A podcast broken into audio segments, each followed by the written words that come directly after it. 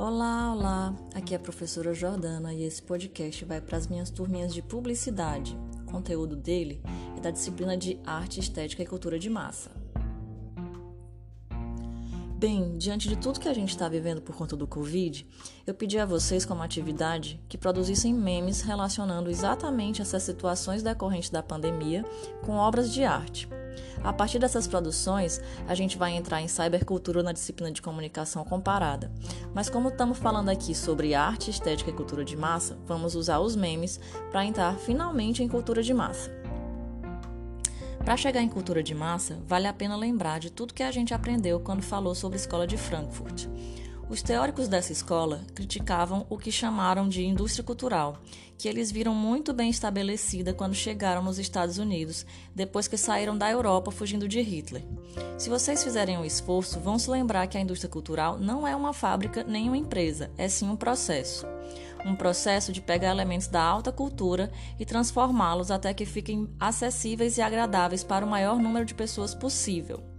A indústria cultural americana começou a se desenvolver depois da Grande Depressão de 1929, com a popularização dos meios de comunicação de massa, como a TV, o cinema e o rádio.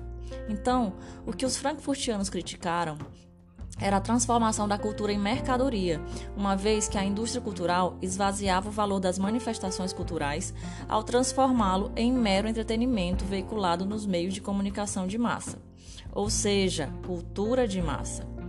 É bem aí que a gente vai se concentrar para entender essa história de cultura de massa.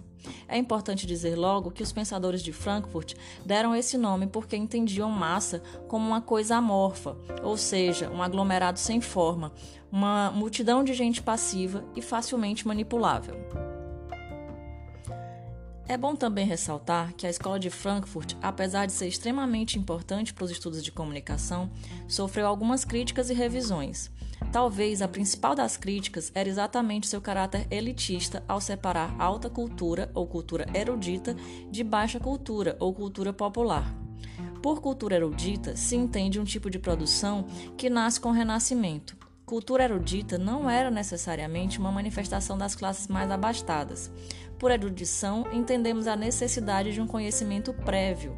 Para fazer uma sinfonia ou uma ópera, por exemplo, é necessário conhecer sobre música mas a cultura erudita acabou sendo mais relacionada com a burguesia porque é exatamente essa galera que tem mais acesso ao conhecimento prévio, né? a galera mais estudada, mais acesso à educação. Uma característica notável da cultura erudita é que ela é transmitida e registrada por documentos. Já a cultura popular, muito associada às classes mais pobres, na verdade, são manifestações muito mais espontâneas, às vezes não tem registro e é aprendida por meio da vivência, às vezes passada de geração em geração. Cultura popular é também uma cultura regional, como o boi aqui no Maranhão, a catira no Goiás ou o vaneirão no Sul. E tem a ver com a identidade dos grupos, tem a ver com a identidade de certas sociedades. Mas e a cultura de massa nisso tudo? A cultura de massa nada mais é do que o produto que resulta da indústria cultural.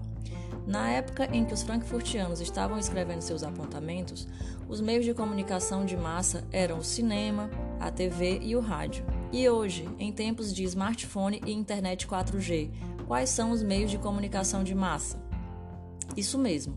Os novos meios de comunicação de massa são, sobretudo, as comunidades virtuais na internet, debates que a gente vai ver na nossa outra disciplina. O YouTube, o Instagram e o Twitter, por exemplo, são alguns dos meios de comunicação de massa com que a gente convive hoje. É por meio deles que a gente consome informação e produz também, como vocês puderam experimentar por meio dessa atividade. A ideia de vocês usarem obras de arte era de aproximar vocês de manifestações chamadas de alta cultura. Mas ao transformá-las em memes, vocês trocaram o valor cultural que se atribui a essas obras por entretenimento, usando uma linguagem que é própria dos meios de comunicação de massa do nosso tempo, os memes, que prezam muito pelo humor, pela ironia, né, e não mais exatamente por uma intelectualidade. O que vocês fizeram na atividade, então, foi um processo semelhante à indústria cultural, ou seja, vocês produziram cultura de massa.